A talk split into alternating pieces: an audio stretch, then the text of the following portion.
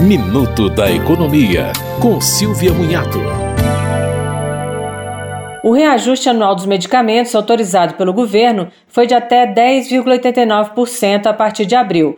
O reajuste máximo definido pela Câmara de Regulação do Mercado de Medicamentos ficou um pouco acima da inflação, de 10,54% medida pelo IPCA nos 12 meses fechados até fevereiro.